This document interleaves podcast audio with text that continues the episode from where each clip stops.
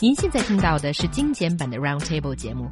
想收听并下载一小时完整节目，可以打开网站 c r i e z f m dot com，点击 Roundtable。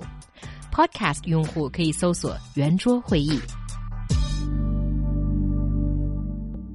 A recent report shows that the average height of Chinese adult is 167.1 centimeters for male and 155.8 centimeters for a female. So is your height higher or lower than the average? So I want to ask you guys, what is your first, very first reaction after seeing this? I couldn't believe my eyes. I was well as a northerner and growing growing up in Beijing. Um, yeah, I had like higher expectation, I suppose. I thought that uh, this is a bit low, both for men and women. And judging by the figures, I'm a giant, I suppose. okay, well, I'm 174 centimeters tall, so yeah.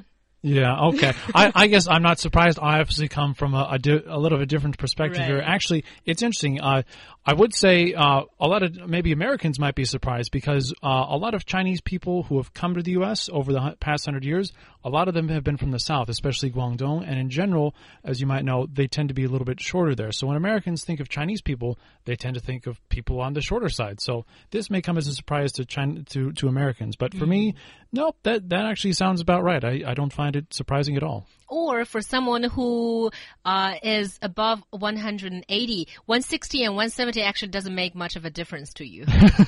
Uh, there is some truth in that. Yeah. Yeah. I, I guessed so. yeah. Now, my first reaction after seeing this is, yay!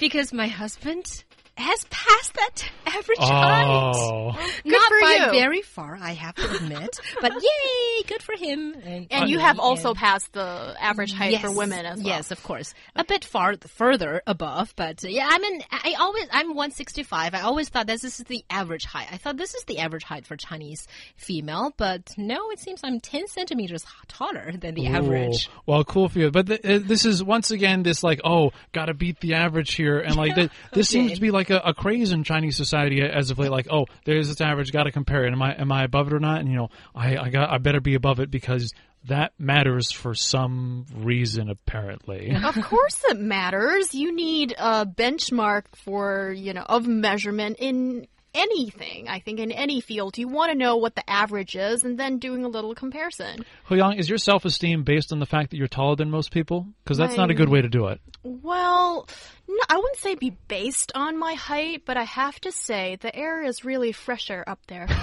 up here, I mean. Oh man, you have just drawn yourself so many criticisms. I'm sure, you know, feel free to say bad things Yeah, about that me. rarefied air where Huyang's getting it all. Yeah, but I, I don't know. What is it a Chinese thing, or I don't? I hate to say it's a Chinese thing or a nation thing or any sort of cultural elements to it. But I think we we like to compare ourselves in these uh, bigger or smaller areas that can somehow give us comfort or a little bit of superiority in front of others. That that that does in some ways seem to be something you see a lot in modern China. I'll tell you something interesting in the U.S. though. People in the U.S. don't compare themselves about that, but in surveys, if you look at uh, what the average is and what people think they are, the majority of people in the U.S. think they're above average, which is statistically impossible because it's the average. Wow, interesting. So in anything, they think they're above average. not not in, not in everything, in but in a majority of things. things, I think. All right. So let's uh, take a look at what some of our listeners say. Obviously, we have a lot of people who have surpassed this uh, average. Olivia says, 一不小心就超了，而且体重还比公布数字轻呢。You know, uh, you know the way I read it, I think it's probably fashions the way when Olivia is writing this comment to us.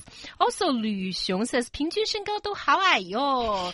So, kind of know where you are on this. And the only very frank person here is Vivian, who says, I'm shorter than average, just 154. And the problem is when watching movies or shows, I could be at a disadvantage. But when it comes to partner finding, I think it's less problematic than really tall girls, as some guys don't want girls to be taller than them. Yeah, I think those guys probably need a little bit more confidence because let's say you're not a tall guy and you can go out with some girl, you know, maybe above or at 174 centimeters tall, then I think it's sort of like a okay. This is I don't mean okay, okay, Brian. I see Brian giving me these special looks. Okay, I don't mean to objectify women, but it's sort of like you can get her to go out with you and you know be out on your arm.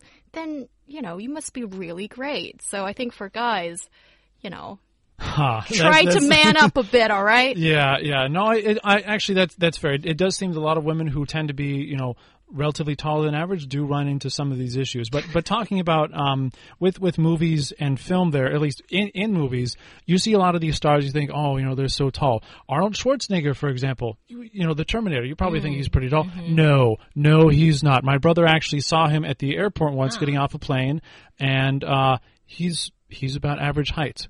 And you know, ser- serves him. Uh, if you look at what he's probably done in his personal life, he's he should not be treated as such a big figure. Another one, Tom Cruise. You probably think he seems tall, right? I've No, heard he's not tall. I know he's not tall. Yeah, I've heard that like he used like I don't know platform shoes or whatever for some scenes. So what you see in movies, in many ways, especially height, may not be true at all. Yeah, I think height could be a plus, as I think most girls prefer to go out with a guy that's a bit taller than them. But, um, well, sorry to put my own story here all the time.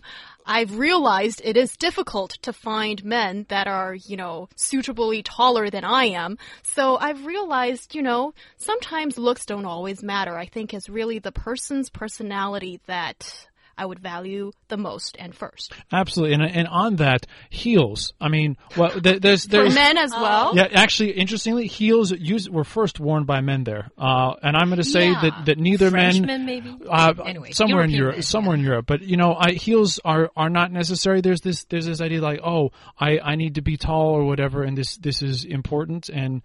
You know, you, I mean, yeah, being tall is kind of cool, but, you know, don't damage yourself, you know, by wearing heels or something ridiculous like that. I even heard of, I don't know if this is true, but I heard of reports, uh, a few years ago about people trying to do some kind of surgery where they like lengthen their bones in Right. their legs, which sounds so, I mean, that, that's so sad that people do that because that must be so painful and so bad for you. Pe- People in China or in South Korea, I think, do that as well. It's a leg prolongment or some kind of procedure. It sounds horrible. And let me go to some of our listeners. Here is He Yang says, oh no, Draco, excuse me. Commenting on He Yang says, 太拉仇恨了，高处不胜寒哦. So it's also colder up there. I think Draco's got something against me. Like recently, he's been making these comments that make me feel that you know it's like shooting an arrow into my heart, kind of thing. yeah, but but I understand, and and you know, I I sort of have made that confession. It's not easy to find people that are like this tall, but um, still, I think ultimately it's about whether you and this person, you know, you, you get along and other things, and appearance. I think it's secondary.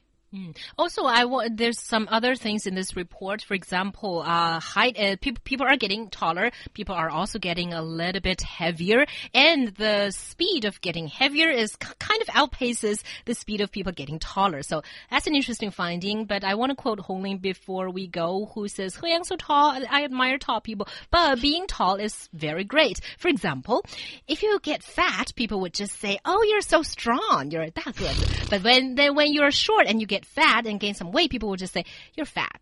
Oh. Yeah, I have to say, gaining weight doesn't it doesn't seem as uh, obvious for tall people. And Brian just made that horse noise. I can't uh, like a snide comment kind of thing. I can't believe that because he's even taller than I am. you know, you must be really popular in the dating market. Mm, oh, and very yeah, thin. right. very thin.